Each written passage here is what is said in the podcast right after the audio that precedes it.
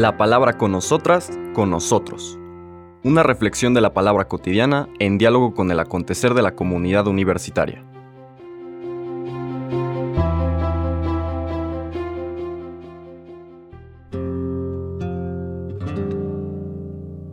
Hola, buenos días. Bienvenidas, bienvenidos a la palabra con nosotras, con nosotros.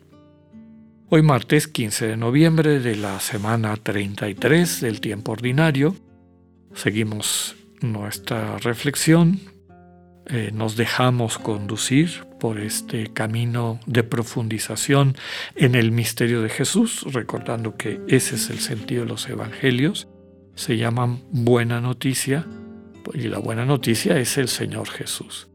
Los distintos evangelistas van preparándonos estas escenas a través de las cuales nos vamos acercando al misterio de Jesús.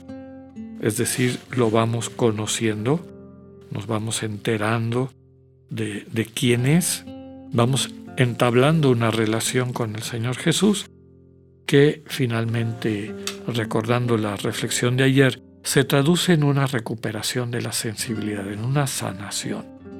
El Señor nos sana nuestras heridas, aquello que nos impide ver el mundo como lo ve Dios e interactuar con el mundo desde la perspectiva de Dios, que es el amor. Y eso es lo que nos presenta la lectura del el día de hoy. Ya pasamos al capítulo, siguiente capítulo, en este caso el 19 de Lucas, en los versículos del 1 al 10. Esta fue la lectura central del domingo de hace un par de semanas y es el relato del encuentro del Señor Jesús con Saqueo.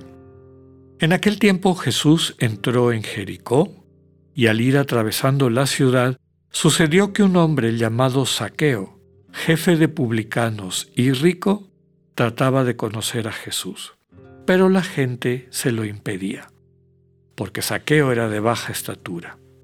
Entonces corrió y se subió a un árbol para verlo cuando pasara por ahí. Al llegar a ese lugar, Jesús levantó los ojos y le dijo, Saqueo, bájate pronto, porque hoy tengo que hospedarme en tu casa. Él bajó enseguida y lo recibió muy contento.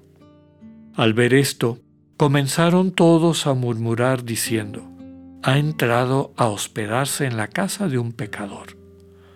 Saqueo, poniéndose de pie, dijo a Jesús, Mira, Señor, voy a dar a los pobres la mitad de mis bienes, y si he defraudado a alguien, le restituiré cuatro veces más. Jesús le dijo, Hoy ha llegado la salvación a esta casa, porque también él es hijo de Abraham, y el Hijo del Hombre ha venido a buscar y a salvar lo que estaba perdido. Palabra del Señor. Este es un texto muy bello y desde luego por lo que implica este encuentro que vamos a describir en un momentito más, este encuentro con Jesús que siempre se traduce en una salvación, ¿no? Llega la salvación a la casa, es decir, a nuestras vidas, al lugar que habitamos, que pues es precisamente nuestra vida, nuestro cuerpo, nuestra realidad. Pero antes quisiera recordarles la práctica eh, especialmente común en Lucas de hacer bloques de enseñanzas. Ya hablamos anteriormente de cómo están reunidas, digamos que es la misma enseñanza, el mismo contenido profundizado, textos, por ejemplo, como el buen samaritano, aquel que realmente se da cuenta de la necesidad del hermano que está tirado al lado del camino y lo ayuda. Sensibilidad que no tuvieron el sacerdote y el levita que pasaron a su lado y no le hicieron caso. Entonces la enseñanza de la parábola del buen samaritano es desarrolla esta compasión que te permite la misericordia. Si no compadeces, si no abres tu corazón para sentir el dolor de las personas, es imposible que puedas ser misericordioso, es decir, que les puedas acoger de una forma constructiva en tu corazón para sanar su propia situación de dolor, de sinsentido. Entonces pone el buen samaritano y después el relato de Marta y María, que es lo mismo.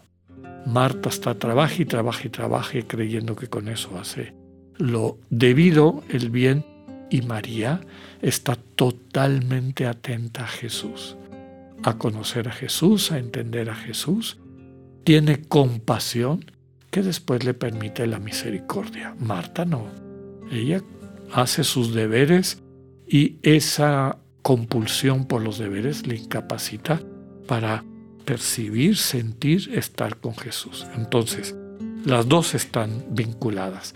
Las tres parábolas del capítulo 15 que vimos hace un par de semanas, vimos las primeras dos, parábola de la eh, oveja perdida, parábola de la moneda perdida y la tercera la parábola del hijo pródigo. Están seguiditas porque enseñan lo mismo. Dios nos ama de una manera que rompe nuestras expectativas y lo que estamos acostumbrados, pero Dios necesita que le hagamos caso, que tomemos conciencia y aceptemos la manera como Él puede sanar nuestras vidas para llevarnos a la fiesta permanente del reino, el final de la parábola del Hijo Pródigo. Y eso nos llega, o nos lleva, perdón, a las lecturas de ayer y hoy, como el Señor en la lectura que comentamos el día de ayer, en esta lectura del ciego de Jericó, el Señor sana al ciego de su insensibilidad. Él puede ver a Cristo y puede ver la presencia de Cristo en todo su entorno y termina de una manera muy bonita la parábola diciendo que lo siguió. De ahí en adelante, el ciego que ha recuperado la vista es compañero de Jesús sigue a Jesús, va con el Señor. Su vida ha sido transformada. Ahora es parte de la comunión de Dios. Y es el mismo sentido y mensaje de lo que acabamos de escuchar, este encuentro del Señor Jesús con Saqueo. Saqueo está fuera de la comunión. Saqueo está relativamente ciego por estar chaparrito, no puede ver a Jesús. Pero fíjense que su anhelo es el mismo del ciego quiero ver, quiero ver. Él con un poquito más de conciencia, quiero ver a Jesús.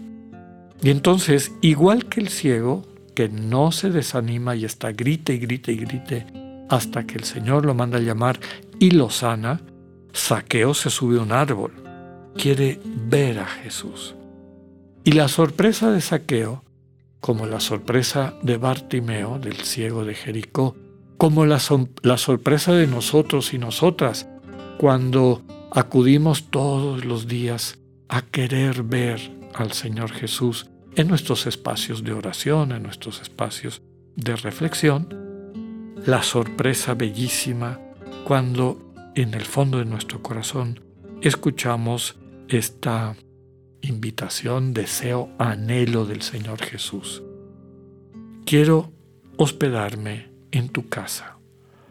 Es decir, quiero ser parte de tu vida, quiero entrar a tu cotidianidad, quiero profundizar esta relación de buena noticia, de vida compartida, que quiero entregarte, que quiero donarte. Igual que el relato del ciego de Jericó es ejemplar, paradigmático, es una manifestación clara de este misterio y por eso lo elige Lucas.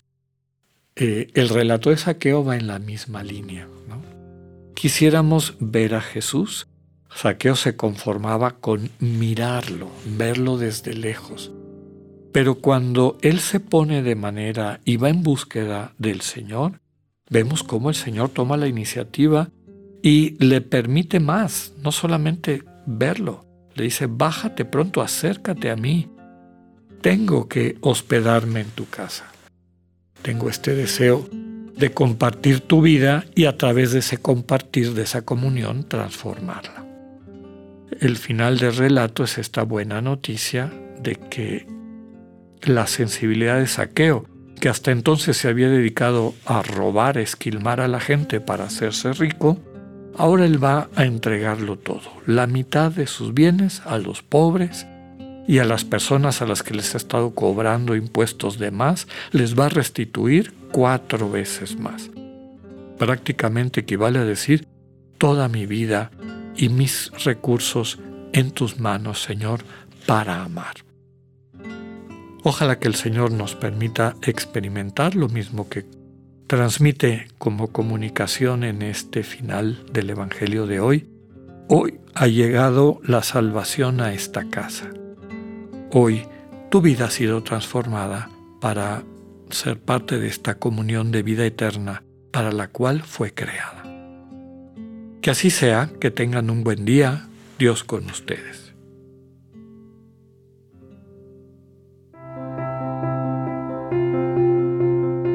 Acabamos de escuchar el mensaje del Padre Alexander Satirka.